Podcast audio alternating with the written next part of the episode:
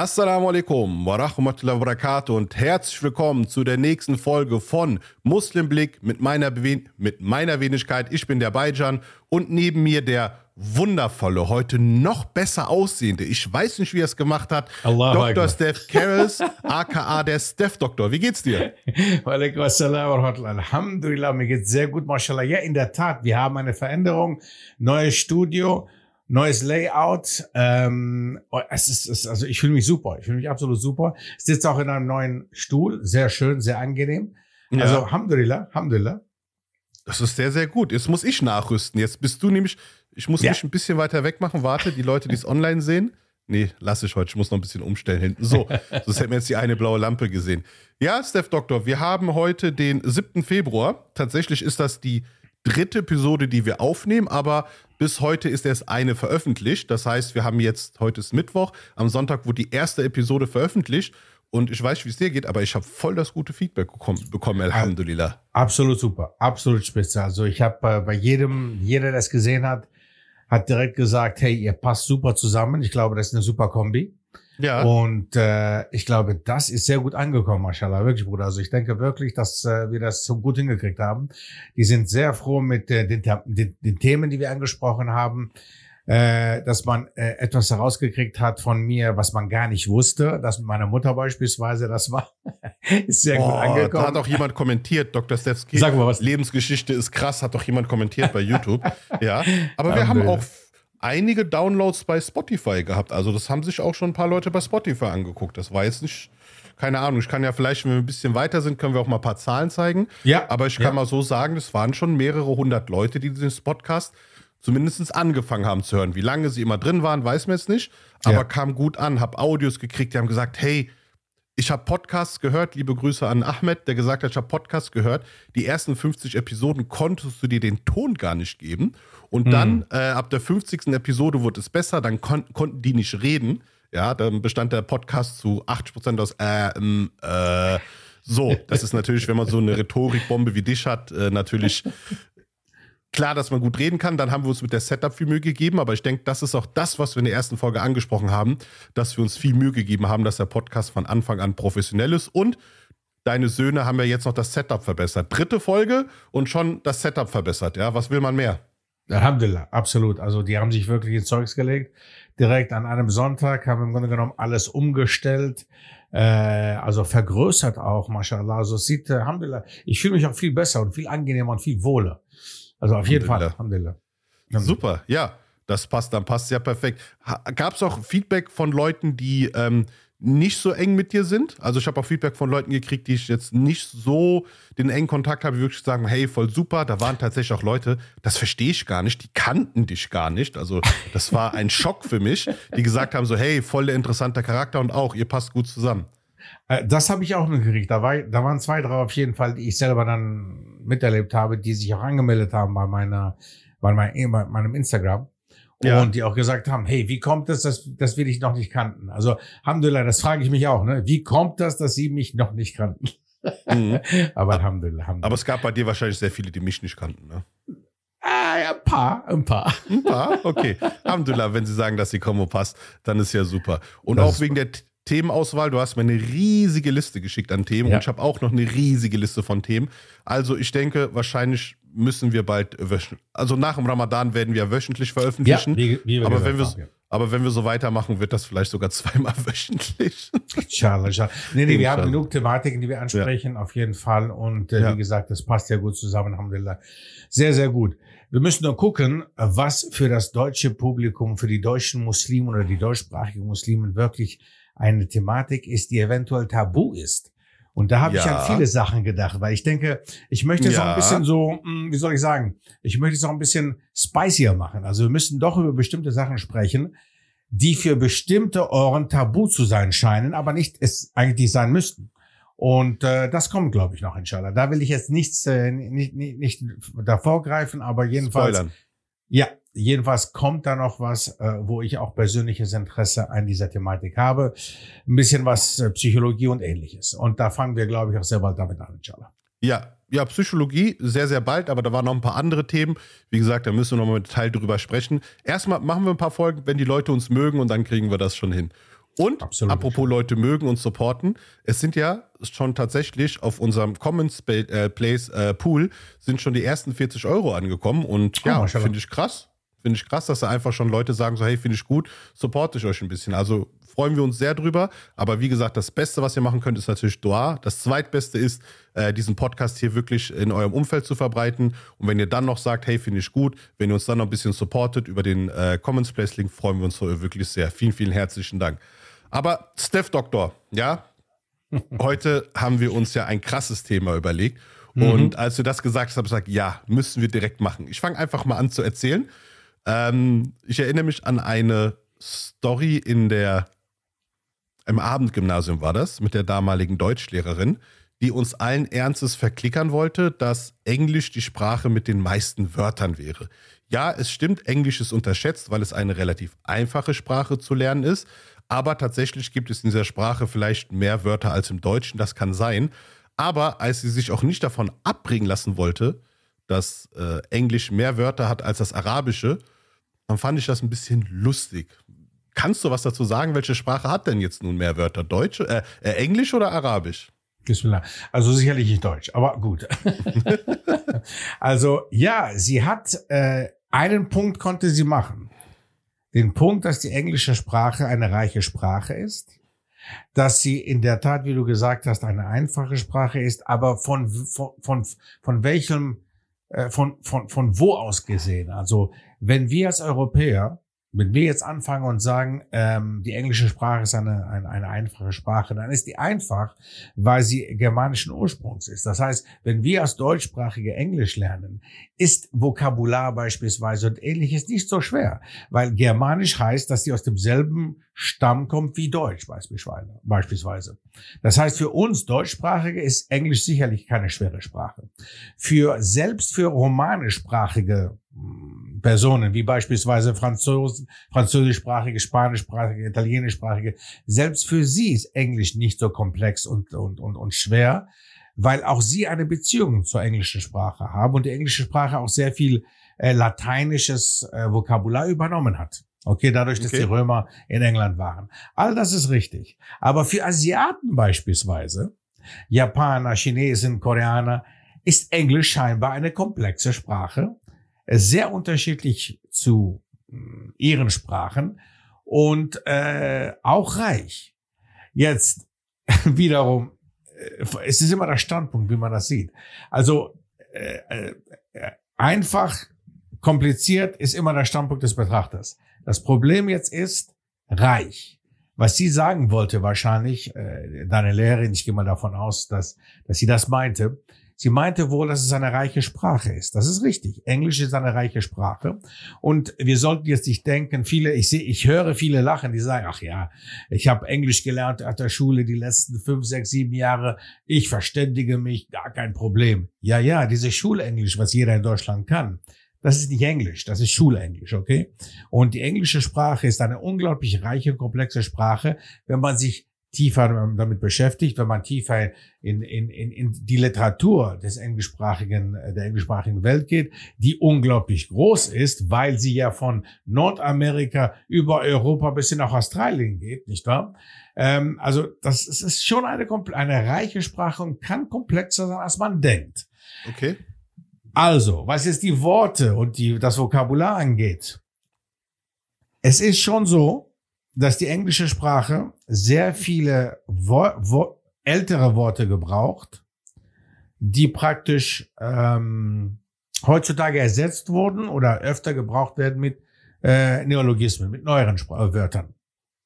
Das heißt, wir haben, und das sieht man ganz klar, wenn man das unterscheidet zwischen amerikanischem Englisch und britischem Englisch beispielsweise, die Amerikaner gebrauchen ältere Sachen, ältere Wörter, wie beispielsweise elevate, elevator, anstatt lift. Okay? To elevate, Stimmt. etwas hoch. Ich kenne beide Worte, aber ich kenne ja diesen, verzeiht, ich unterbreche, diesen Unterschied zwischen äh, British und American English. Den kennt, hat man so in der Schule kennengelernt. Es gibt ja immer dieses äh, klassische Beispiel, Fine for Parking. Ja, fine heißt ja bei den einen gut, und bei den anderen ist es ja auch eine Strafe, ein Fine, ein Ticket. Mhm. Und ähm, genau. aber jetzt Lift und Elevator, klar, ich kenne beide Begriffe, aber dass sie total unterschiedlich sind und Elevator ist dann wahrscheinlich das Begriff, der dann irgendwo aus dem Lateinischen kommt, ne? Elevate, ja, genau. Also Ja. to elevate, ja, etwas hoch. Es hat dieselbe, äh, hat dieselbe Bedeutung eigentlich. To lift, to elevate, ist genau dasselbe. Ja. And elevate and the lift halt als, als Nomen genau dieselbe, dieselbe Bezeichnung, aber halt sehr verschiedene Wörter, die gebraucht werden. Elevator ist ein älteres Wort. Okay? Ja. Das wurde gebraucht, bevor der Lift erfunden wurde, bevor eigentlich das der automatische Lift erfunden wurde. Das wurde damals gebraucht, wo man halt hochgekurbelt oder hochgezogen hat, okay? Da hat man elevate, man hat nicht geliftet, man hat elevate, okay? Das sind, das sind so ältere, ältere Wörter, die man halt heute noch im, im Englischen findet. Das heißt, zwei Wörter hier als Beispiel nur, die das dieselbe Be- Bedeutung haben, aber das eine älter ist, das andere äh, jünger.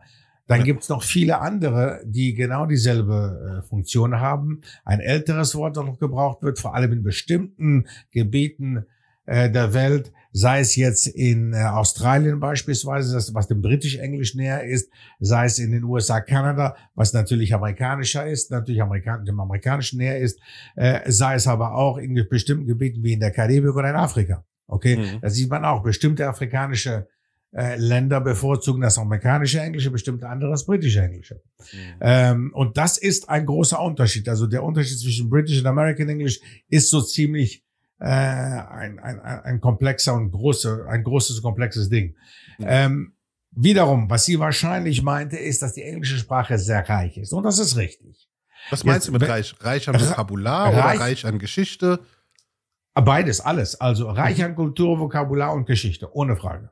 Also ohne Frage. Vokabular, wie schon gesagt, dadurch, dass äh, es, es, es Neologismen gibt, neuere Wörter, die die älteren Wörter ersetzt haben oder die auch gebraucht werden oder die nur in bestimmten Gebieten gebraucht werden. Und dadurch, dass wir verschiedene Gebiete, wir haben mehr als 60 englischsprachige Länder auf der Straße, auf der, auf der Welt.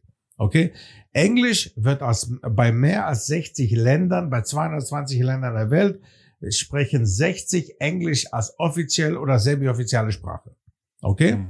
Das ist ganz schön viel. Das ist ganz, das ist so Ja, klar. nicht? Deutsch Also. haben wir Deutschland, Österreich, Schweiz, Liechtenstein, Liechtenstein, Äh, in, eventuell als Zweisprache in Namibia, das ist aber auch alles. Be Belgien hat äh, tatsächlich im Be- flämischen Bereich eine eine, Deutsch- kleine deutsche Minderheit, ja. Richtig. Aber da hört es schon vielleicht noch Grenzregion zu Dänemark oder so. Aber dann hört es auch schon langsam auf. Apropos Wörter, man hört deine Wörter wunderbar, aber man sieht dich wenig. Mach vielleicht doch ein bisschen dein Mikrofon runter, kleines Ja. Stück, und den Popschutz noch ein bisschen mehr. Also erstmal das Mikrofon, genau. Und den Pop, nur den Popschutz ein bisschen. Nein, nach unten, nach unten, nach unten. So, oh, jetzt sieht man dich. Genau. Oh, jetzt sieht man dich noch besser. Ja, ja das ist zu viel. Marshall, Zu viel. ja, man hört mich auch gut, immer noch, ja. Okay, wenn man mich auch gut sieht, ist gut. Ja, wir brauchen das auch für die TikTok- und äh, Instagram-Highlights, weißt du? Natürlich, natürlich, mashallah. Ja, jedenfalls Alhamdulillah, es ist schon so, dass die englische Sprache genauso wie die arabische sehr reiche Sprachen sind. Also da haben sie, also ohne Frage kann man da sehr viel rausholen aus beiden Sprachen. Okay. Jetzt, dass die englische Sprache reicher als die arabische Sprache ist, das ist natürlich eine Frage, weil wie lange existiert die englische Sprache? Seit wann gibt es die englische Sprache als offizielle Sprache, als Sprache, die ähm, äh, von einer größeren Bevölkerung ges gesprochen wird? Und wie Äh, hat sie dem sich verändert, ne? Wie hat sie sich verändert? Genau, weil Sprache, sehr gut, dass du es ansprichst. Man denkt immer Sprache, weil wir das halt äh, auf der Schule lernen. Wir sind in Deutschland. Wir lernen die englische Sprache als, äh, als, als, als Fach, Schulfach. Wie gesagt, Schulenglisch, nicht wahr? Dann denkt man immer Grammatik, Grammatik, Grammatik. Nein. Ibn Khaldun beispielsweise sagt in seiner Mukaddima, mashallah, lass die Grammatik für die Grammatiker. Okay? Die Grammatik sollte nicht für die Menschen sein, die sich mit der Sprache beschäftigen, sondern für die, die sich Grammat mit der Grammatik beschäftigen. Okay? Das heißt, wenn zum Beispiel genau so, ich wurde ja von Cambridge zum Englischlehrer ausgebildet und es war interessant zu sehen, dass Cambridge die Methode von Ibn Khaldun gebraucht hat, ohne es zu nennen natürlich, weil das machen sie ja. Sie Ah. kopieren, ahmen nach, nicht wahr? Und nennen das dann einfach Cambridge-Methode. Obwohl eigentlich Ibn Khaldun schon im 14. Jahrhundert ähm, der Vater der Soziologie und der Geschichtswissenschaft, wie er genannt wird, vom Westen, obwohl er selber gesagt hat, dass die Grammatik eigentlich nicht Teil des Sprachenlernens ist. Okay, er hat selber Arabisch unterrichtet. Okay, hat die arabische Sprache auf jeden Fall gepriesen, natürlich als eine der reichsten Sprachen, wenn nicht sogar die reichste Sprache der Welt, ohne Frage. Jetzt müssen wir natürlich gucken, wir haben dadurch, dass wir natürlich einen unglaublich starken Einfluss vom amerikanischen Raum, also vom englischsprachigen Raum haben, sind wir natürlich dem Englischen näher als Europäer, ganz klar. Aber als Muslime interessanterweise, und das ist etwas, was ich sehr mag eigentlich, dass wir so eine äh, äh, doppeldeutige äh, Rolle spielen in Europa, als muslimische Europäer, europäische Muslime, sind wir diejenigen, die im Grunde genommen das Arabische hochhalten, weil wir tagtäglich fünfmal am Tag, diejenigen, die beten, zumindest inshallah, inshallah, jeder betet, inshallah, nicht wahr? Jeder Muslim sollte fünfmal am Tag beten, inshallah, und fünfmal am Tag gebrauchen wir die arabische Sprache, zumindest im Gebet. Okay? Ja. Na, wir haben eine gemeinsame Sprache, wir sprechen das Deutsch, ich spreche Englisch, spreche Französisch, Spanisch, Griechisch und so weiter. Aber die Sprache des Gebets, die Sprache des Korans, die Sprache der Muslime untereinander, wenn sie nichts anderes sprechen, wäre es eher Arabisch, sollte es eigentlich sein. Und die arabische Sprache wird bei um, ungefähr 26 Staaten als offizielle Sprache anerkannt. Das ist auch nicht un unbedingt wenig. Ja. Was ich immer so schade finde, also erstmal zum Englischen, also ich habe das auch mal im Video gesehen, da ist ein Brite, der lebt in Deutschland, und da hat er auch gezeigt, wie sehr sich die britische Sprache verändert hat. Da hat er Textstücke gezeigt aus dem 18., 17., 16. Jahrhundert. Irgendwann hat man es nicht mehr verstanden. Also irgendwann hat man es nicht mehr verstanden. Ich weiß nicht, ob Muttersprachler oder jemand wie du, äh, der die Sprache ja wirklich beherrscht und auch sie wirklich auch ähm, akademisch auseinandergenommen hat, ob du das dann verstanden hättest, aber ich habe gedacht, wow, bis auf ein, zwei Wörter überhaupt nichts, während das Arabische in seiner hocharabischen Form ja mhm. weitestgehend gleich geblieben ist. Von, die Dialekte etc. ist ja tatsächlich wieder eine eigene Sprache. Ich finde es aber, ich habe mir mit deinen Söhnen am Sonntag auch gesprochen. Ich habe sie gefragt, ob sie dieses lustige Englisch reden, was momentan gerade so durch TikTok geht. Ähm, es geht ja so, dass so, es so einen Brit gewissen britischen Akzent gibt wo bei gewissen Wörtern das äh, T nicht ausgesprochen wird. Da ist so ein ähm, TikToker, der ist, äh, der macht, der redet immer, macht immer ein Ami. Also er ist wahrscheinlich selber, denke, äh, selber, denke ich, Brite und macht immer ein Ami nach im Gespräch mit sich selber, also er spielt eine Doppeltrolle, der sich über Briten lustig macht. Dann sagt er einfach, hey, what's the name of this? Und dann sagt er nicht Bottle of Water, sondern Bo -o -o -o. Bo -o -o. Und ich musste so lachen, als ich letztens ein ähm, ein Tutorial für ein Programm gesehen habe, mit dem ich arbeite, äh, so im, äh, im Pro äh, digitalen Produktmanagement, wo du so ein, wo du zum Beispiel einen Prototyp bauen kannst für eine Software, dass man die mal testen kann. Und dann hat er die ganze Zeit auch nicht äh, T gesagt. Dann hat er statt British hat er British gesagt. Ich so, oh nein. Und dann habe ich das jetzt, ich, mir ist das vorher nie aufgefallen, aber deine Söhne haben gesagt, sie reden nicht so. Deine Söhne haben gesagt, Hamdullah, sie reden nicht so. Das ist schon mal sehr, sehr gut.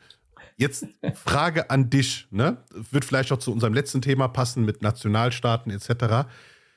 Warum oder gibt es, fragen wir erstmal so, gibt es Länder, dessen Hauptsprache nicht Arabisch ist, in denen Arabisch keine Amtssprache ist, aber es dennoch normal ist, dass an der Schule Arabisch als Fremdsprache früh unterrichtet wird?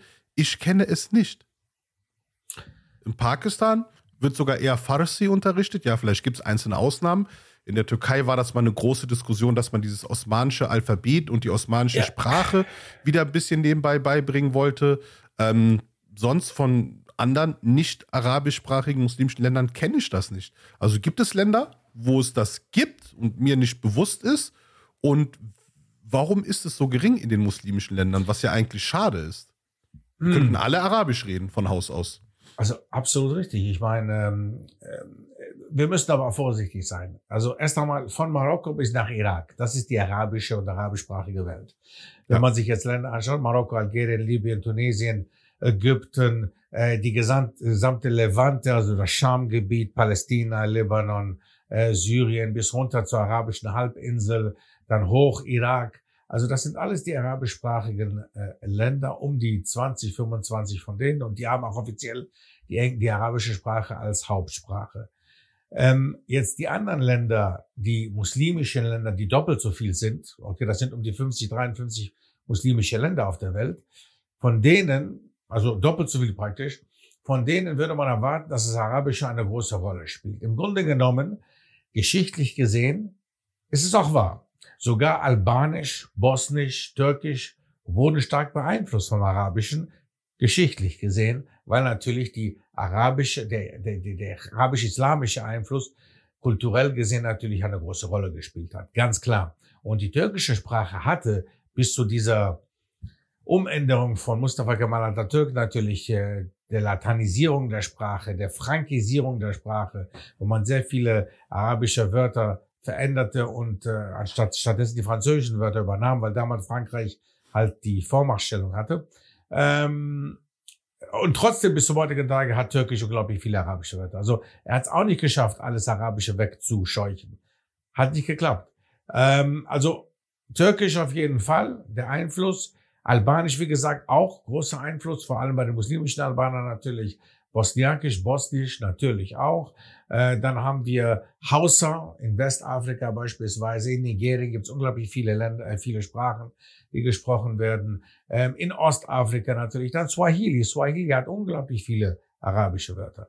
Also das Arabische, der Einfluss vom Arabischen geschichtlich gesehen, hat immer eine große Rolle gespielt. Und bis zum heutigen Tage, vor allem bei den Muslimen natürlich. Aber ähm, deine Frage war, gibt es nicht arabischsprachige Länder, in denen die arabische Sprache eine Rolle spielt? Ist das korrekt? Das war die Frage, oder nicht? Wo es zum Beispiel in der Schule unterrichtet wird, wie bei uns ganz normal ist, dass ähm, Englisch unterrichtet Englisch. wird und dann Französisch. Mir fällt in dem Moment keins ein. Also in Pakistan sagst du beispielsweise auch nicht. Also es wird in Pakistan also auch nicht unterrichtet. Nicht im Großen. Ja, also wir haben zwar die äh, arabische Schrift. Wir haben ja, es gibt ja diese verschiedenen ja. Schrifttypen im Arabischen. Da gibt es ja einen Schrifttyp, der heißt ja die persische Schrift sozusagen. Äh, das heißt, das, äh, diese Schrift Nashtik, Nashlik heißt die, ich weiß es gerade nicht. Mhm. Und davon äh, haben wir in Pakistan im Urdu wiederum eine Abwandlung. Ja, ja, das zum Beispiel mit jedem Buchstaben geht das so ein bisschen runter. Wir haben zwei, drei, fünf, sechs Buchstaben, die gibt es im Arabischen nicht. Zum Beispiel ja. haben wir ein B mit drei Punkten, unten ist dann ein P ja, damit man auch richtig Pakistan sagen kann. ähm, tatsächlich ist es so, dass die Übernahme des arabischen Alphabetes ähm, das Urdu ein bisschen eingeschränkt hat. Mhm. Äh, aber man hat Lösungen gefunden. Zum Beispiel, du hast im Arabischen ja nur drei Hauptvokale. Äh, A, mhm. I, äh, U. Klar oh. gibt es dann die von Länge, Mudu, ähm, äh, Mudud etc., wie es dann ausgesprochen wird. Aber in Pakistan gibt es zum Beispiel ein klassisches O und ein klassisches U. Und du musst das Wort halt kennen, damit du weißt, ob wenn da zum Beispiel ein Calf und ein Wow steht, ob das jetzt Q oder Co ist. Das mhm. musst du durch das Wort kennen. Das heißt, man hat sich trotzdem dafür entschieden, obwohl man natürlich viele Zusprüche machen musste an dieses Alphabet. Dennoch ist es aber so, dass Arabisch keine sehr gängige Sprache in Pakistan ist. Was ich sehr, sehr schade finde, weil ich stelle mir den Gedanken, in den muslimischen Ländern wäre Arabisch zumindest sagen wir mal die zweite Fremdsprache, ja, dann würde es viel mehr arabisch sprechende Leute geben. Das ist jetzt die Frage. Da wollte ich jetzt, da, da wollte ich ein bisschen einhaken. Ähm, einerseits verstehe ich das, sehe ich das als Muslim auf jeden Fall. Ich musste ja auch Arabisch lernen, jetzt immer noch. Ähm, und wie gesagt, es ist halt eine wichtige Sprache, um den Koran zu verstehen natürlich. Und der Koran wird ja, die arabische Sprache im Koran, wie du auch gesagt hast, hat sich ja gar nicht verändert. Ganz einfach, weil es eine Autorität gibt. Und die Autorität ist der Koran, Allah selber. Der Koran ist unsere Autorität. Da, wo sich das Institut Français, also in Frankreich, in Paris, musste sich im Grunde genommen so ein Institut schaffen, in dem die Akademie Française, ja, die, die, äh, die französische Sprache normiert, festhält, also die halten ja so stark daran fest, ne, sind ja sowieso mit ihrer Sprache und ihrer Kultur sind sie halt faschistoide geprägt, finde ich, diese Leute. Absolut. Äh, in, in Frankreich ohne Frage. Ähm, und dann versuchen, das geht, es gibt kein Äquivalentes im englischsprachigen Raum beispielsweise, weil sowieso die englische Sprache dann es, es nicht nur in England gibt, natürlich nicht mehr, sondern überall auf der Welt. Nicht wahr? Und da Amerika eine viel größere Rolle spielt, USA hauptsächlich, ist das dann natürlich hm, sehr viel, was da, was da von, von daher kommt. Also ähm, ähm, ähm, die äh, Sache mit dem Arabischen ohne Frage, sehr wichtig, sehr klar und wir sollten das auch alle lernen und alle Muslime auf der Welt sollten die arabische Sprache zumindest konversationsmäßig, um sich zu verständigen, auf jeden Fall, aber auch den Koran zu verstehen und bestimmte Sachen halt mitzukriegen, auf jeden Fall. Die Frage ist, weil das auch in Geschichtsbüchern vorkommt. Es wird gesagt beispielsweise, die Muslime oder die Araber sind da nach Nordafrika gekommen, nach Ägypten, nach Libyen, nach Tunesien und haben nicht nur islamisiert, sondern auch arabisiert. Und da kommt jetzt ein bisschen so dieser Punkt rein, wenn wir das von heute aus sehen. ist das nicht eine Art Kolonialismus? Wenn ich jetzt ankomme und ich stülp dir meine Sprache auf. Die Sprache ist wichtig für den Muslim, für den Koran, muss aber nicht deine Hauptsprache werden. Wir sind islamisch gesehen, gibt es gar kein Problem, dass ich meine Sprache spreche. Warum soll ich mein Griechisch verlernen oder mein Deutsch oder mein Englisch? Warum? Ja. Das bin ich. Das ist meine Sprache ist Identität übrigens, eine ganz wichtige Sache. Und das kommt hinzu als Muslim. Eine muslimische Identität ist auch vom Arabischen geprägt, ohne Frage. Aber ist das Arabische dann die Hauptsprache? Soll es die Hauptsprache sein? Es gab Aussagen. Nein, genau. Ja. Also Arabisierung an sich, da habe ich ein bisschen ein Problem mit. Aber die arabische Sprache zu kennen, der, deren mächtig zu sein und sie dann zu gebrauchen, absolut richtig. Genau. genau. Warum also, nicht, warum nicht eher Arabisch als Englisch? Aber naja, gut. Ich glaube, das, das ist die deutlich. Sache. Die Frage lässt sich beantworten. Ja. ja. Guck mal, genau das meine ich. Also das, weil wir sind auch, wir wissen ja, dass Allah subhanahu wa ta'ala im Koran sagt, dass er uns so aus Männer, Frauen, verschiedenen Völkern und Stämmen gemacht hat, damit wir einander kennenlernen. Kennen, manche. Sachen gehen in der Sprache besser, manche Sachen gehen in der Sprache sprecher. Zum Beispiel im Deutschen kannst du sehr höflich und förmlich sein, du kannst aber nicht so charmant sein und du kannst nicht so respektvoll sein. Zum Beispiel, es gibt im Deutschen kein Äquivalent zu Sir. Gibt es nicht. Ja, es gibt in allen anderen Sprachen gibt es irgendetwas. Zumindest im Türkischen kannst du sagen Abi, wenn er älter ist. Ja, bei uns gibt es zum Beispiel bei, bei Jan, Saib, also auch bei uns gibt es sehr, sehr viele Sachen.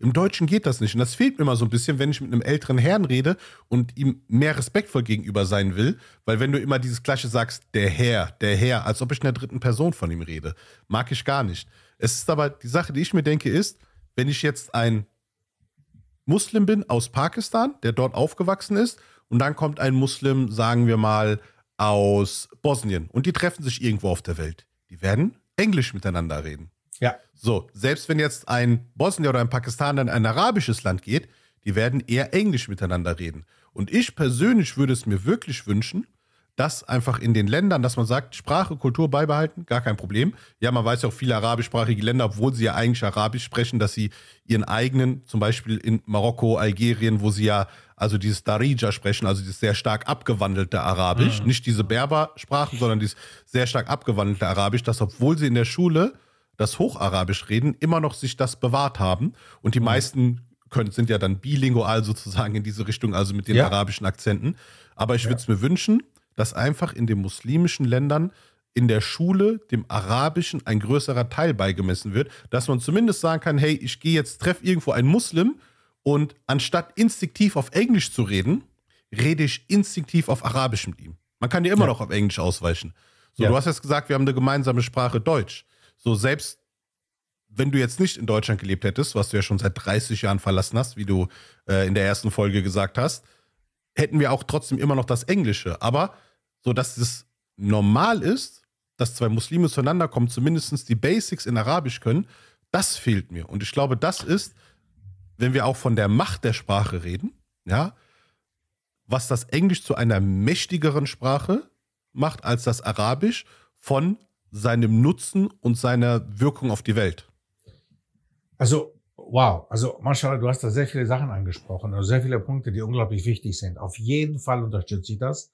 Wenn wir sagen würden, warum soll sich ein Bosnier mit einem Pakistani irgendwo sagen wir mal, in Deutschland treffen sie sich und warum sollen sie sich eher auf Arabisch, äh, eher auf Englisch unterhalten als auf Arabisch? Okay? Ja. Warum nicht eher auf Arabisch? Das sollte doch eigentlich die Normalität sein, dass ein Muslim die arabische Sprache gut beherrscht und mit einem anderen Muslim sich eher auf Arabisch unterhält. Ich, ich, ich, ich sehe das auch als sehr positiv und sehr wichtigen Punkt, weil, weil es ist identitätsstiftend. Wir ja. haben ja gesagt, eine Sprache ist Identität. Und wir als Muslime, unsere Hauptidentität sollte der Islam sein. Wir sollten uns als Muslime verstehen. Wir sollten, der Islam ist keine Freitagsreligion. Ich glaube, ich glaub, das habe ich letztes Mal schon gesagt. Oder zumindest sage ich das immer wieder. Es ist keine Freitagsreligion. Es ist nicht mal eine Religion, es ist ein Dien. Und Dien lässt sich nicht übersetzen mit Religion auf Deutsch. Das ist eine falsche Übersetzung. Ein Dien ist mehr als eine Religion, eine Lebensweise, eine Ideologie, eine Lebensauffassung. Wie ich, wie ich trinke, wie ich esse, was ich sage, wie ich sitze, wie ich mich benehme, wie ich schlafe. Das ist unser Islam. Und das vergessen sehr, sehr, sehr, sehr viele oder wissen sehr viele gar nicht oder wollen sehr viele Muslime gar nicht wissen. Die sagen sich, ja, ist okay, ich bin halt Muslim, okay, am Freitag gehe ich zum Juma-Gebet. Schön. Machst du denn, wie sieht das aus mit den anderen vier Gebeten? Wie sieht das aus mit morgens Fajr? Wirst du da wach? Okay, um Fajr zu beten. Okay? Ähm, das sind wichtige Elemente. Und wenn wir das nicht haben, verlieren wir unsere Identität mehr und mehr und mehr. Und dann haben wir die arabische Sprache auch nicht. Dann haben wir praktisch den Koran lesen auch sehr viele überhaupt gar nicht. Okay? Zumindest nicht in der ursprünglichen Sprache. Okay? Dann haben wir das, dann, dann, dann, dann das war's eigentlich dann schon. Dann hätten wir wirklich, dann wir unsere islamische Identität direkt ablegen. Und dann kommt das Englische. Natürlich. Die meisten, die gerade Arabisch sprechen, sprechen eher Englisch. Aber ja. klar doch. Vor allem Akademiker. Vor allem Akademiker. Ist so. Ist so. Und ich, ich spreche sicherlich viel besseres Englisch als Arabisch. Ohne Frage. Ohne Frage. Aber es ist dazu gekommen. Es ist wirklich dazu gekommen, dass wir heute auf der Welt die englische Sprache als die Lingua Franca bezeichnen. Was ist Lingua Franca? Das ist halt die, die Sprache der Welt, die Weltsprache. Es gibt nicht verschiedene Weltsprachen, es gibt eine Weltsprache und die Weltsprache in dem Moment ist Englisch, so wie es mal Französisch vorher war. Übrigens bis zum Zweiten Weltkrieg mehr oder weniger war die französische Sprache die Weltsprache vom 16. Jahrhundert ungefähr bis ungefähr zum 20., also Anfang des 20. Jahrhunderts, war die französische Sprache die Sprache der Welt, die Diplomatensprache, die Sprache, die man gebrauchte, wenn man kulturell äh, äh sich auf irgendeinem Niveau befindete. Ähm, also all das äh, hat sich verändert dann natürlich. Immerhin, es ist eine andere europäische Sprache geworden. Also es war mal Französisch, es ist Englisch mittlerweile. Aber Arabisch sollte eine gemeinsame Sprache der Muslime sein von Bosnien bis hin nach Indonesien, von Marokko bis nach Russland. Also ohne Frage sollte eigentlich sein. Ist es nicht. Ich sehe die Zukunft nicht. Ich sehe wohl eher, dass die englische Sprache noch zunehmen wird, weil man sieht ganz klar und deutlich, die englische Sprache ist kulturell sogar Boden am Gewinnen, also gewinnt Bohnen tagtäglich. Äh, allein schon die, die, die Filmindustrie, die zwar nicht unbedingt die größte ist, äh, weißt du, welche die größte Filmindustrie der Welt übrigens ist? Weißt du das? Musst du wissen.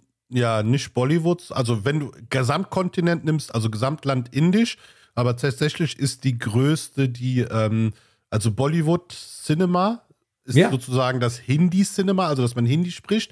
Ja. Aber es gibt ein Cinema, ich weiß nicht, welche Sprache es ist in Südindien, nicht Tamil mit T, T, Oglu, Tolu, ich weiß nicht, wie es heißt. Mhm. Das habe ich schon fast türkisch ausgesprochen, Tolu.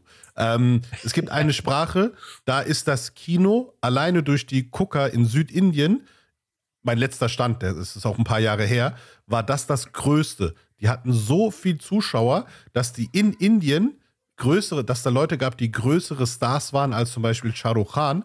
Aber du kennst sie außerhalb nicht, weil das spielt natürlich auch wieder so das Rassistische ein bisschen die Rolle, weil die im Süden Indiens weitaus dunkler sind und sich auch diese mhm. Identität bewahrt haben, während man im Bollywood-Cinema entweder hellere Charaktere nimmt oder die Leute hier in Deutschland oder im Westen gehst du ins Solarium, du hast eine Black Beauty und in unseren Ländern hast du ja teilweise eine White Beauty, die klatschen sich dann die Bleichcreme ins Gesicht, bis sie, also ja. kenne ich, ich kenne ja. kenn ich vom Libanon bis nach Pakistan, Indien kenne ich das. Und ähm, die ganzen Bollywood-Schauspieler, die sind bis zum Ende gebleicht. Ja, und das ja, ist da, warum das dann international nicht so weit rausgegangen ist. Aber tatsächlich, wenn du Gesamt-Indien nimmst, definitiv Indien. Aber in Indien ist Indien, Bolly ja. Bollywood, Bollywood ist nur das Hindi, also Urdu-Cinema, ist auch Sache, mhm. sage sag ich gleich noch was dazu. Ähm, Sie ähm, ist aber innerhalb Indiens nicht das Größte. Ähm, tatsächlich ja. ist es so, wenn du, noch ein Punkt, wenn du mir erlaubst, wenn du in Bollywood Schauspieler werden willst und Hindi sprichst, dann lernst du erstmal Urdu. Es ist ja fast die gleiche Sprache. Ja. Urdu hat aber den schöneren, poetischeren Klang. Urdu hat sich damals aus, es gab diese gemeinsame Sprache, Hindustani hieß es, und in diesem Befreiungskampf gegen die Engländer haben die Muslime das irgendwann das, äh, die Sprache verändert. Das heißt, sie haben sich Sachen genommen aus dem Persischen, aus dem Arabischen, ähm, Türkischen, aber auch aus dem Spanischen, Portugiesischen. Ich kann dir gleich mal ein Beispiel nennen, was vielen gar nicht bewusst ist. Und ähm, haben dann die Sprache so abgewandelt, dass dann die Engländer es nicht mehr so verstehen. Und dadurch ist Urdu entstanden mit den weitaus schöneren äh, durch die anderen Sprachen. Klar, Persisch, Türkisch, Arabisch kann man erklären, aber zum Beispiel, weißt du, was auf Spanisch Auto heißt? Coche? Negaro, oder? Das ist, das ist lateinamerikanisches Spanisch, ja. Ach so, in der Tat. ja. Ist Gari. Ja, ja. Bei uns ist Gari? Auto. So, das heißt, ähm, das ist wahrscheinlich einer dieser spanischen Einflüsse. Ne? Da gibt es noch Mhm. viele weitere Worte. Und Ja, so ja, ja. hat tatsächlich die Sprache auch äh, die, die Kultur geprägt der Muslime und ähm, im indischen Subkontinent. Und deswegen ist Urdu auch, Urdu ist in Pakistan zum Beispiel nur von 20 Prozent der Leute, die oder 30, 20 bis 30, die tatsächliche Muttersprache. Hm. Aber es ist die Amtssprache. Warum? Weil das die Sprache war der Muslime in diesem Bereich. Und ja, ähm, ja, absolut richtig. Ja. ja, aber wie gesagt, Ja, ich habe mich da gerade also, unterbrochen. Wollt es kleinen ging um- Exkurs machen. Äh, äh, War ein, war ein großer Exkurs, Maschallah, aber sehr, sehr interessant, sehr, sehr wichtig. Da, da wollen wir auch noch drauf eingehen. Auf jeden Fall, die Sprachen, viele kennen das gar nicht, vor allem wenn man in Zentraleuropa lebt. Das kennt man ja gar nicht. Also Indien, Asien, das ist zu weit, das ist zu weit weg. Das ist so Alles das Gleiche. Wirklich, also, ne, ja, alles das Gleiche, nicht wahr? Äh, also in der Tat, aber die Bollywood-Industrie oder die indische Industrie, Filmindustrie ist größer als die Industrie in, in Hollywood oder in den USA. Aber der amerikanische Film und der Einfluss auf die Welt kommt Ganz aus, andere, ja. aus, aus Amerika. Er ist Mhm. amerikanisch, nicht indisch. Okay? Ägypten zum Beispiel auch. Eine unglaublich große Filmindustrie. Aber beeinflusst wen die arabische Kultur und Sprache nur und nicht den Rest der Welt. Okay, es ist Ja. sehr lokal. Ähm, natürlich Arabisch ist dann wiederum groß, natürlich die arabischen Länder, 25, 26 arabische Länder, klar, klar, klar. Aber die Welt ist viel größer als 25, 26 Länder. Und das ist genau diesen Einfluss, den wir sehen. Wir sehen ganz klar die Amerikanisierung, wir sehen die Anglizisierung, wir sehen ganz klar, dass Englisch auf jeden Fall äh, kilometerweit voraus ist. Okay, und das Arabische wirklich immer weiter zurückfällt. Und es ist, es ist schon so in der Türkei beispielsweise, du hast es angesprochen gerade eben.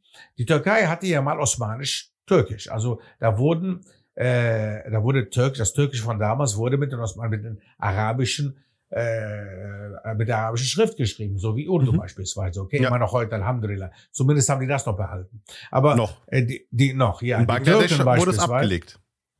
ja, ja.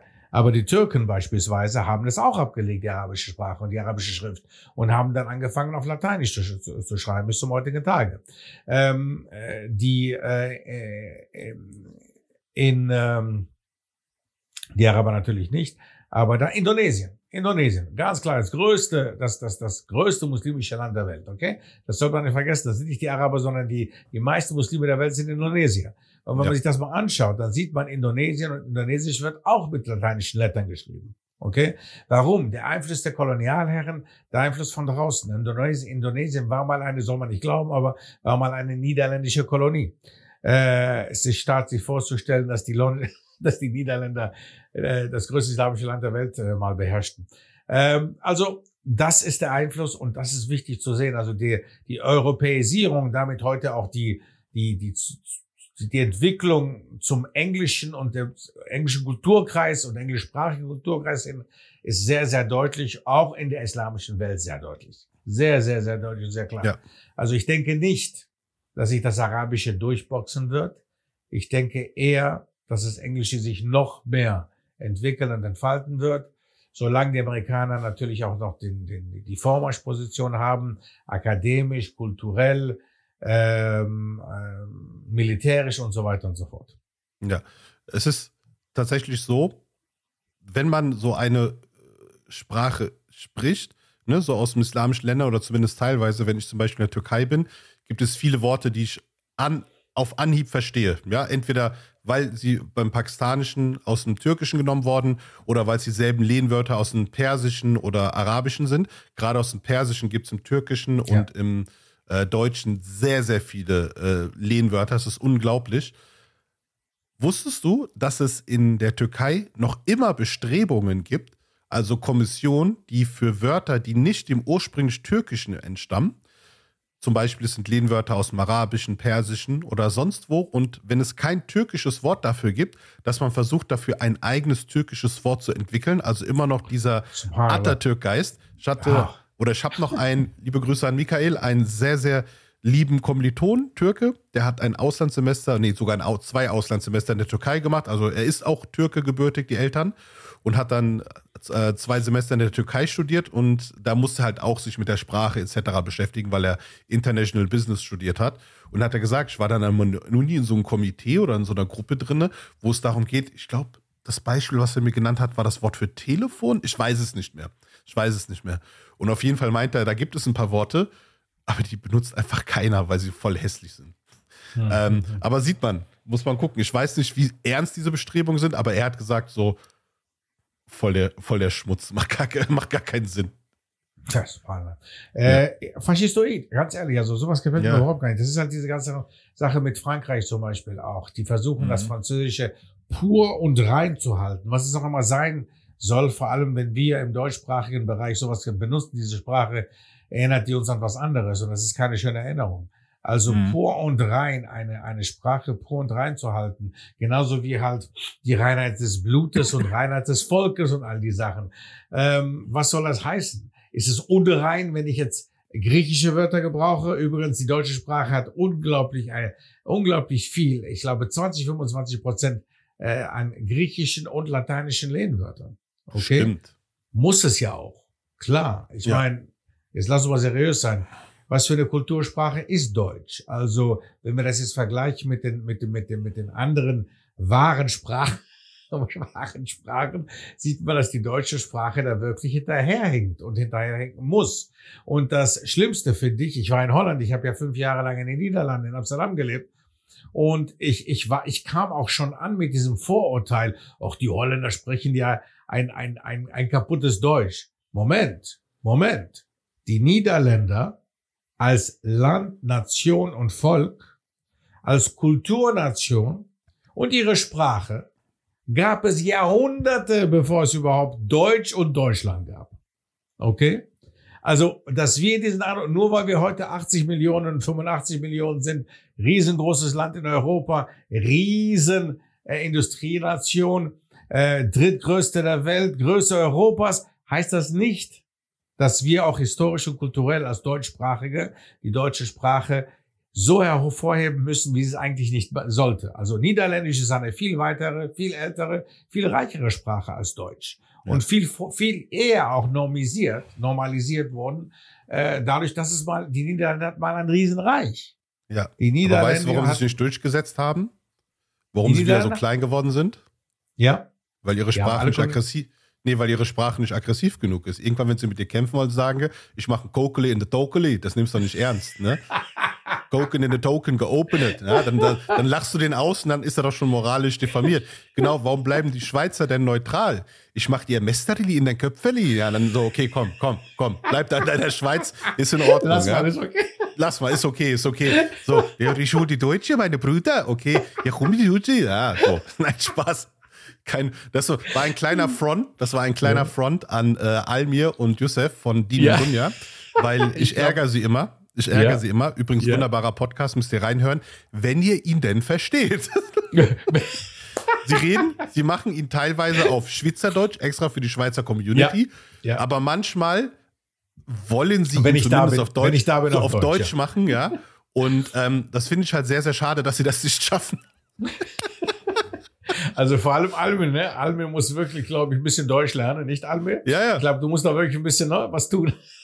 Ja, ich. ah, ja, Ärgerst du ihn auch immer?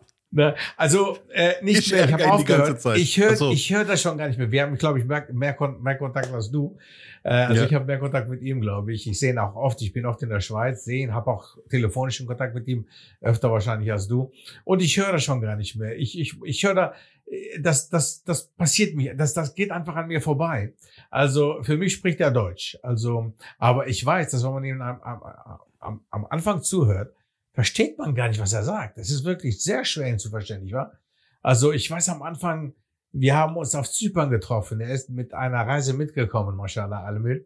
Mhm. Und äh, wir haben uns auf Zypern getroffen. Und da kommt der Herr an und ich denke, was erzählt er da? Ich sage, wer bist du wieder? Almir, Almir. Almir aus Zürich. aus Zürich, Zürich. Aus ja, Zürich? Aus, Zürich, okay, alles ja. klar. Ja. Also es ist schon, ja, die deutsche Sprache in der Schweiz ist wirklich eine Frage, inwieweit sie Deutsch ist. Aber ja, geschrieben ist es Deutsch. Aber wie sie sprechen, ja. ist eine andere Frage. Also, die nennen das Schuldeutsch, ne? Schuldeutsch. Glaube ich. Schuldeutsch nennen sie das Hochdeutsche, weil sie das in der Schule äh, ja sprechen. Aber ja, ich glaube, bei allen mir ist das ganz, ganz schlimm. Bei allen mir ist das ganz, ganz schlimm. Aber okay. Ja, Nimmst aber nein, überall mir bitte, bitte den, den Podcast weiterhin sich anhören, bitte, inshallah. Ja, genau. Wir, wir hören uns deinen auch an. Selbst wenn, wir, selbst wenn wir ihn nicht verstehen. ähm, nein, aber auch hier jetzt kein Front natürlich gegen Holländer. Ne? Äh, ich komme aus äh, Pakistan. Unser Akzent wird immer mit diesen gewissen indischen Sprachen gleichgesetzt. Wir werden auch deswegen immer geärgert. Und ähm, ja, tatsächlich, wenn man richtiges Hoch-Urdu spricht, das klingt überhaupt nicht so, wie man sich das vorstellt. Ja, da denkt man immer schon fast, das ist Persisch. Aber zum Beispiel die Region, wo mein Vater herkommt, das ist Punjab, die reden auch schon sehr lustig. Ja? Vor allem ist diese Sprache, Punjabi, ist eine singende Sprache. Ne? Mhm. Das heißt, alleine wie du ein Wort betont oder aussprichst, es kann dasselbe Wort von, der, von, von den äh, Buchstaben sein, aber durch die bestimmte Betonung, ja, wie hoch, tief die Stimme etc. ist, ist es ein anderes Wort.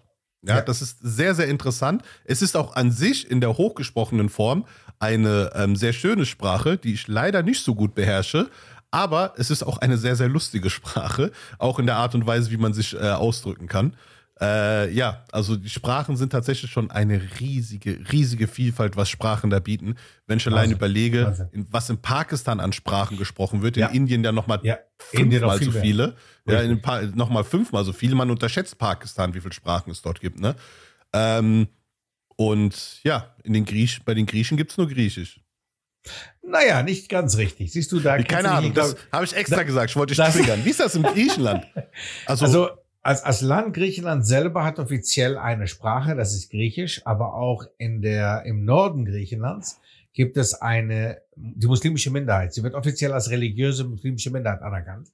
Mhm. Das ist wiederum eine Thematik, die, die lohnt sich, sich darüber zu unterhalten. Jedenfalls, die muslimische Minderheit im Norden Griechenlands, um die 150.000 ungefähr, denen wird offiziell auf den Schulen Türkisch beigebracht. Also man spricht Türkisch, obwohl sie nicht alle Türken sind.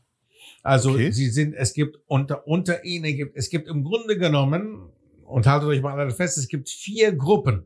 Auch die Griechen, die mir jetzt zuhören und sagen, wie, Moment, Moment, wie kommst du auf vier Gruppen? Es gibt vier Gruppen, vier verschiedene ethnische muslimische Gruppen im Norden Griechenlands. Die einen sind die türkischstämmigen, in der Tat, die sprechen Türkisch, haben auch eine Beziehung zum Osmanischen Reich, da sind auch diejenigen, die zurückgelassen wurden, die, die, äh, hintergeblieben sind, da noch in, in, in Griechenland, zurückgeblieben sind auch in Griechenland und viele, die da auch in Deutschland ausgewandert sind und dort leben. Jedenfalls, sie sind türkischstämmig und sprechen türkisch. Dann gibt's okay. die Pomaken. Die Pomaken sind eigentlich, das Pomakische ist eigentlich ein bulgarischer Dialekt. Okay? Sie sind Muslime, Nie sehen auch anders aus, kleiden sich auch anders, okay? Und sprechen eine slawische Sprache. Pomakisch ist eine slawische Sprache. Pomaken. P-O-M-A-C-K-E-N. K. P-O-M-A-K-E-N. Pomak. Okay, noch nie gehört. Wow. Ja. Okay. Die gibt es im Norden Griechenlands, da gibt es viele in Bulgarien, wie gesagt. Okay. Dann gibt es eine dritte Gruppe, äh, weniger bekannt natürlich, aber das sind die Sinti und Roma. Okay. Sie haben wiederum ihre eigenen Sprachen, stark vermischt mit Griechisch oder sehr viele griechische Worte, Lehnwörter übernommen natürlich. Viele von denen sind Muslime. Okay, viele andere nicht, aber viele sind Muslime, zählen aber zu dieser dritten ethnischen Gruppe. Und dann die vierte Gruppe, die kaum bekannt ist, absolut unbekannt ist eigentlich, auch unter den Griechen, das sind die Schwarzen. Das sind schwarze ja. Muslime, die wahrscheinlich, das weiß keiner, wahrscheinlich durch das Osmanische Reich nach Griechenland oder in diesem Bereich auf dem Balkan gekommen sind und dort heute in bestimmten Dörfern leben. Drei, vier Dörfer, in denen sie heute dort leben und sich auch vermischt haben natürlich also sie sehen nicht sehr afrikanisch, nicht mehr sehr afrikanisch aus, aber viele haben stark afrikanische Züge. Okay, manche sind ein bisschen dunkler als andere. Okay, und sprechen dann dementsprechend auch die Sprache, die hauptsächlich ihnen beigebracht wird in der Schule. Das ist Türkisch. Aber sie sind keine Türken. Auch die mhm. Pomaken sprechen Türkisch, weil sie auf den Schulen Türkisch beigebracht bekommen kriegen, weil sie als religiöse Minderheit, muslimische Minderheit, gefälligst Türkisch zu sprechen haben. In, in ja, Griechen, so.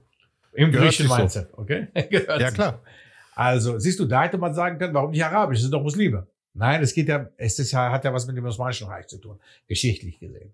Also, ja. vier große Gruppen, vier muslimische Gruppen in Griechenland, die alle im Grunde genommen ihre eigenen Sprachen haben, aber wo Türkisch dann die Hauptsprache ist. Also, Griechisch ist die offizielle Sprache in Griechenland, Englisch dann natürlich die offizielle Sprache der Touristen, Deutsch wird sehr oft gesprochen, wird sehr, überall in Griechenland würdest du würdest du Deutschsprachige finden, auf jeden Fall, weil sehr viele dann im deutschsprachigen Raum, vor allem in Deutschland gelebt und gearbeitet haben.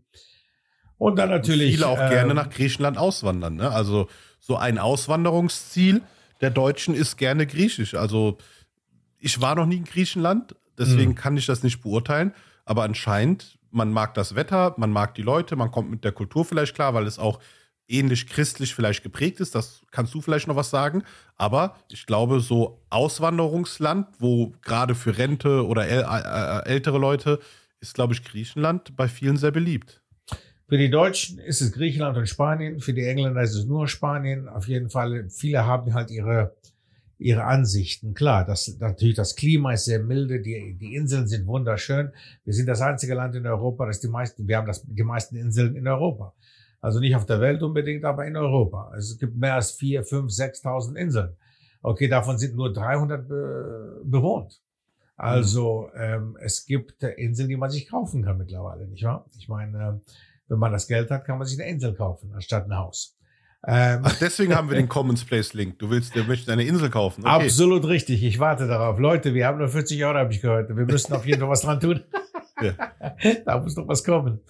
Jedenfalls in der Tat. Also Griechenland, Griechenland. Du hast heute noch nicht dein Institut erwähnt, um heute zu sponsern, ne? Äh, nee, ich, ich, hab, ich versuche das ein bisschen zurückzuhalten, weil ich, mich, so, ich will nicht, dass du sagst, Ne, dass ich jetzt wiederum wie letztes Mal 100.000 Euro bezahlen muss. Ne, das ja. wollte ich jetzt nicht unbedingt. Ne? Die, okay. Das wollte ich mir sparen für die Insel. Ach so, okay, verstehe. jedenfalls, jedenfalls in der, es ist wirklich, also äh, die Griechenland hat eine Homo, will gerne homogen sein, ist aber nicht so homogen. Wie wir schon gesagt haben, also die Idee einer Nation ist eine neue Idee, die ist nicht älter als 252 Jahre. Und äh, Griechenland als Nation besteht seit 1821, nicht vorher. Und das mit dem antiken Griechenland, was man immer so schön sagt im Deutschen, das antike Griechenland. Es gab kein antikes Griechenland, es gab antike Griechen, griechische Stämme und Völker.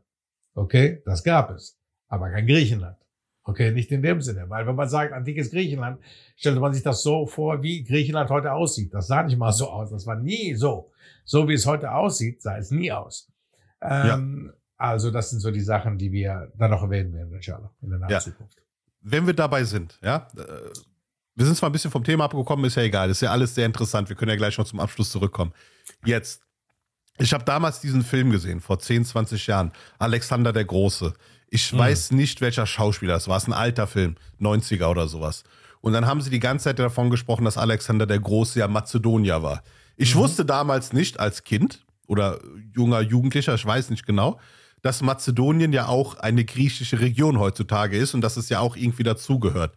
Dann habe ich irgendwann mitgekriegt, oh, es gibt in Griechenland ja eine Region Mazedonien und jetzt hat sich ja der ehemalige Staat Mazedonien aus Kompromiss mit Griechenland oder dieser Region in Nordmazedonien umbenannt.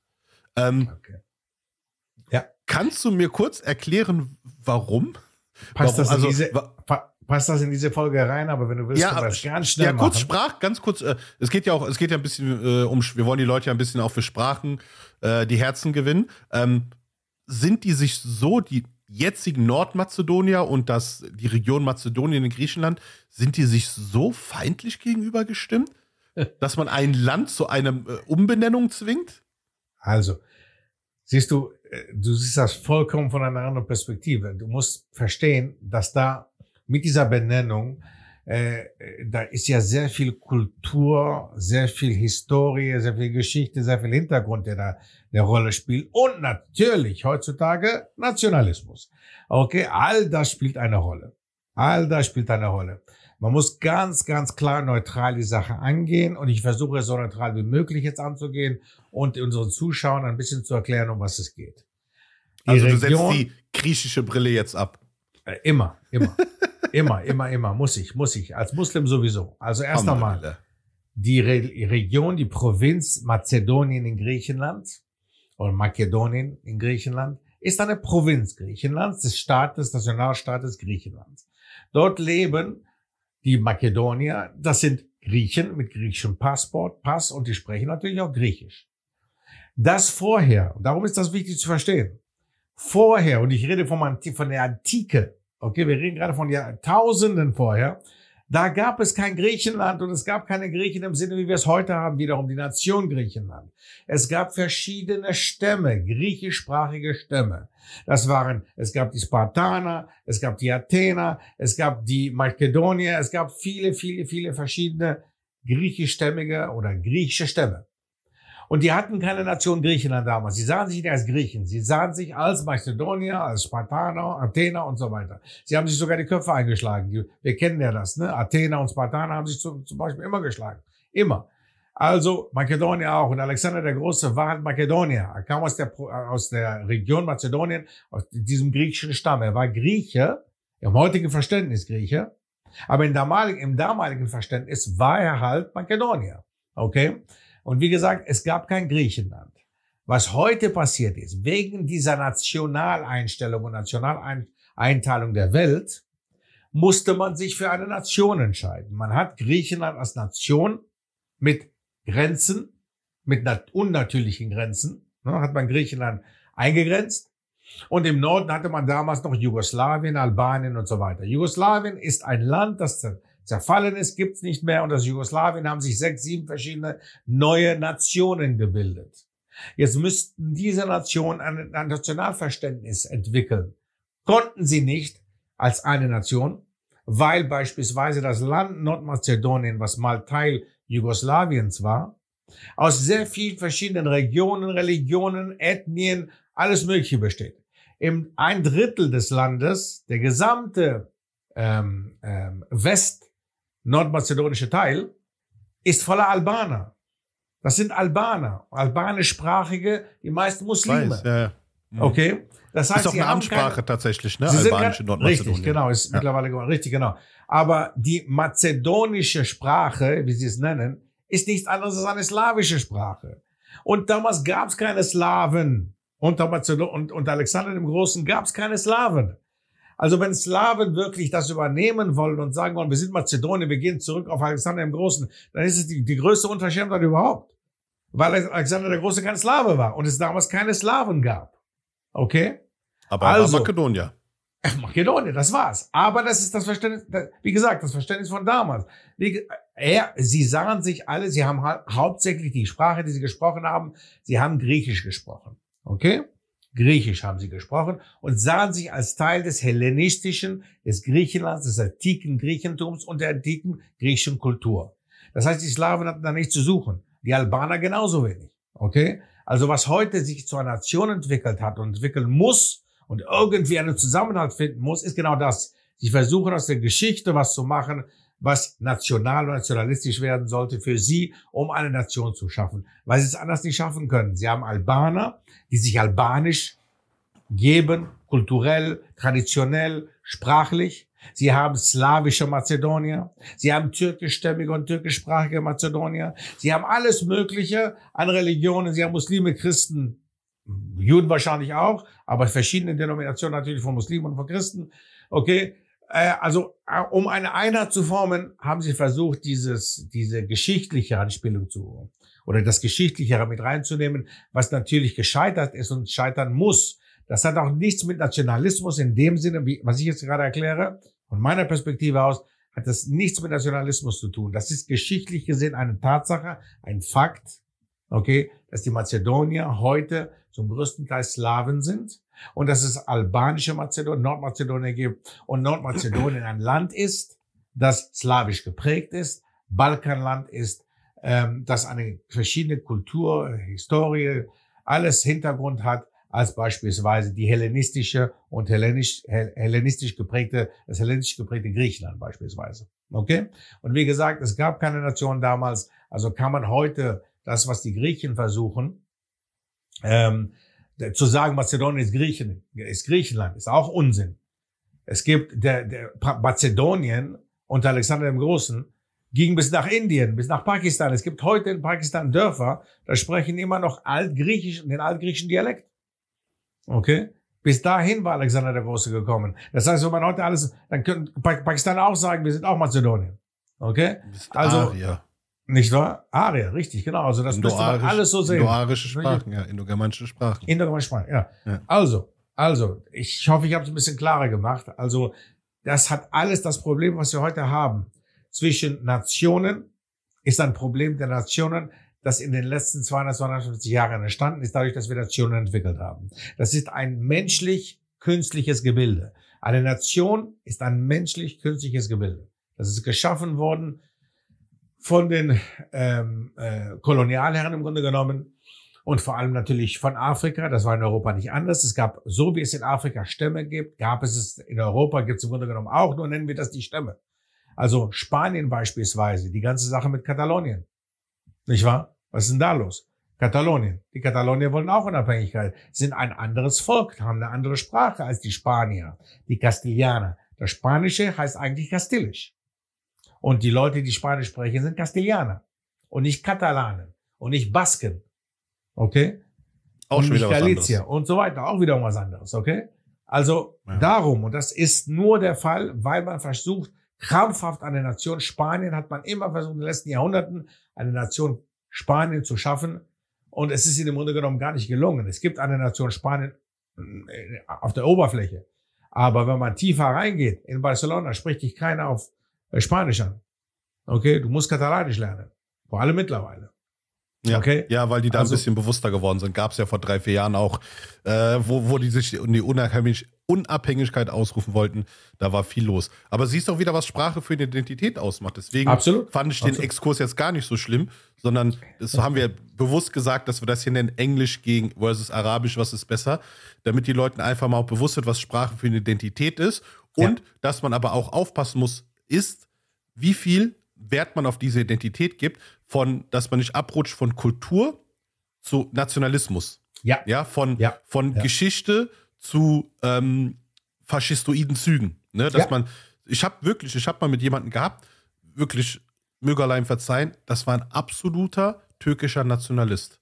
Und dann äh, gab es einen Streitpunkt und dann sagt er zu mir, du bist nur sauer, dass ihr nicht so eine krasse Geschichte habt wie die Osmanen. Ich sag, hör mal zu. Erstens, informier dich mal über die Mogul-Geschichte. Ne? So, die ist vielleicht nicht so präsent und war nicht so wichtig, vielleicht für die Muslime, für die Verbreitung etc. Und zweitens, die osmanische Geschichte ist meine Geschichte. Genauso wie sie deine ist, ne? Weil es ist die Geschichte der Muslime, es ist die Geschichte der der Verbreitung des Islams. Sie haben das nicht äh, äh, gemacht, äh, weil sie Türken sind, sie haben das gemacht, weil sie Muslime sind, alles, was sie gemacht haben. Und Absolut. aber das kann ich auch genauso über Pakistan sagen. Guck mal, Pakistan gibt es seit 1947. Also dieses, dieses Land gibt es noch nicht mal 80 Jahre. Äh, aber genau. genau. Als Nation, Aber, siehst du, als Nation, siehst du? als Genau. Nation. Ja, auch so. Der, der Name wurde ja erst dann. Es ist ja, muss ja auch gucken, wie clever die Engländer waren. Ne? Da war ein Großindien und dann haben die Leute sich gedacht dort, äh, Muslime, Hindu, Sikhs, ja, wir wollen nicht mehr von den Engländern regiert werden. Und dann haben sie sich, haben sich von den Engländern befreit und dann ist ihnen aufgefallen, oh, wir Hindus und Muslime verstehen uns nicht, wir brauchen jeweils eigene Staaten. Ach, auf einmal. Ne? Dann wurde ja, das ist ja viel, wissen ja viele nicht, dann gab es ja Indien und Pakistan. Pakistan bestand aber zu Anfang aus Westpakistan, dem heutigen Pakistan, Bangladesch. und Ostpakistan, dem heutigen Bangladesch. Später, das stimmt aber auch, dass äh, Ostpakistan, Bangladesch vom Westen vernachlässigt wurde und dass man denen auch das Urdu aufzwingen wollte. Ähm, was kam dann? Die, äh, die Bengalen haben sich dann unabhängig gemacht von Pakistan, natürlich mit Hilfe der Inder und der Engländer, und haben tatsächlich von der arabischen Sprache wieder zum Sanskrit zurückgefunden. Hm. Ne? Das ja, heißt, siehst du, Identität, Sprache, Genau. Nation, all das sind Sachen, die wir also unglaublich, wahrscheinlich, ich hätte nie gedacht, dass wir so viel in eine Episode reinpacken können. Aber ich glaube, da müssen wir einen Teil zwei von machen. Das ist auf jeden Fall äh, sehr wichtig, dass wir das ansprechen. Und wie Identität, wie Sprache Identität mitbestimmt und wie wichtig Sprache für die Identität ist, weil genauso wie du es angesprochen hast, Bangladeschis sind nicht Pakistaner. Sie sprechen Nein. eine andere Sprache, haben eine andere Schrift. All das spielt eine Rolle. Ja. nicht mal Pakistaner sind Pakistaner. Also von daher, ähm, wenn du es wenn du's dieses machst, ja, Nationalität Pakistan, aber im Endeffekt stammen wir alle, wenn du jetzt überlegst, mein Großvater, möge Allah seiner Seele gnädig sein, Ja. war noch Inder. Ja. Mein Großvater hat äh, im Zweiten Weltkrieg für die äh, Briten antreten müssen, im Krieg. Mhm. Ja? Er hat sich davon dann später losgesagt, etc., ist dann auch nicht mehr zur Armee gegangen und war dann eher für andere Sachen bei uns in der Region bekannt, gerade äh, so in der islamischen Arbeit, ähm, dass Leute zu ihm gekommen sind, er sich um die Leute gekümmert hat, äh, religiös ein Ansprechpartner gewesen. Aber mein Großvater hat de facto als indischer Soldat äh, für die Briten kämpfen müssen im Weltkrieg. Wo genau, müsste ich schon mal meinen Vater fragen. Aber dass man das mal sieht. Jetzt hocke ich hier in Deutschland und äh, sage, ich bin der Sohn eines Pakistaner und einem Deutschen, aber mein Großvater war indischer Soldat im Auftrag der britischen Krone. Einfach, einfach so. Ja, da sieht man, was Geschichte, Kultur, was es das alles gibt. Wir denken, das ist ja. immer so weit weg, aber es ist mein ja. Großvater. Subhanallah. Ist mal, ich zeig dir mal ein Foto von ihm. Er sieht aus wie der pakistanische Marlon Brando, wirklich. er sieht aus wie der pakistanische Marlon Brando. Nur weil er seine Seele sein. Amin, Amin. Nimm das mit nächstes ja. Mal, inshallah. Sag Wir sind auch zum Schluss angekommen, nicht wahr? Zum Schluss dieser ja. Episode, die auch sehr lang war, mashallah. Aber Stunde sehr fünf, ich. Ja. ja, das ist aber, das peile ich so an, so eine Stunde. Mhm. Ähm, das ist immer sehr, sehr gut. Ja, aber nice. Ist auch mit dir einfach immer eine Freude zu quatschen. Wir haben ja eigentlich unser Hobby ähm, ich will jetzt nicht sagen zum Beruf gemacht, aber wir haben einfach, wenn wir gemerkt haben, wir quatschen gerne und wir haben gemerkt, es gibt wichtige Themen. Das ist ja kein, es ist, diese Aufnahme hier, das ist ja nicht, das fühlt sich ja nicht wie, wie Arbeit oder anstrengend an. So die Nachbearbeitung, das Hochladen, äh, das ist dann so ein bisschen, wo das man so ein bisschen Arbeit. dann auch, das ist ein bisschen, bisschen Arbeit, sage ich mal, gibt, gibt Schlimmeres, gibt Schlimmeres, ne? Mhm. Aber ähm, das hier ist ja einfach, wenn ich jetzt gucke, eine Stunde gequatscht. Spanala. Einfach so, Steph Doktor. Alhamdulillah. Alhamdulillah. Alhamdulillah. Alhamdulillah. Ja, dann würde ich sagen, haben wir jetzt hier langsam das Ende gefunden für unsere dritte Episode. Wenn wir nichts an der Reihenfolge ändern, das sind wir sehr spontan. Äh, wir nehmen gleich noch die nächste Episode auf, auch mit einem spannenden Thema. Da geht es um das Thema äh, Psychologie, Psyche etc. Und ansonsten tut uns eingefallen, als erstes, macht bitte Dua für uns. Zweitens, verbreitet das und lasst bitte auf YouTube eine, einen Daumen nach oben da, ein Kommentar mit Feedback, ja, auch mit Themenwünschen, auch wenn ihr sagt so, hey, das sehe ich anders, bitte lasst diskutieren, lasst in Diskurs gehen, lasst uns dann ein bisschen beleben, dass wir in Austausch kommen und nicht, wie du in der ersten Folge gesagt hast, so rigide, nein, ich hab recht, alles vorbei. Absolut. Und ähm, ja, auf äh, Spotify fünf Sterne und wenn euch bei Commons Place ihr noch ein bisschen was da lassen wollt, freuen wir uns auch sehr. Ansonsten sehen wir uns oder hören wir uns bei der nächsten Episode. Du hast die abschließenden Worte, Steph Doktor. Ja, ich wollte nur sagen, Commons Place nicht vergessen, die griechische Insel also ich werde euch auch sagen, wo. Ne? Also es kommt noch inshallah. Also wenn wir genügend zusammen, wenn wir genügend gesammelt haben, dann bitte inshallah lade ich euch alle ein auf die griechische Insel inshallah. Okay? Mich zuerst. Die wir kaufen werden. Dich zuerst. Mich zuerst. Absolut. Ich habe das Passwort für den Commons Place Link. Ja? Denk dran. Okay, alles klar. Dann kommst alles du auf jeden Fall mit, du bist mit dabei wahrscheinlich. Okay. Also, sag auch, ich wünsche euch alles Gute noch. Assalamu alaikum. Assalamu alaikum.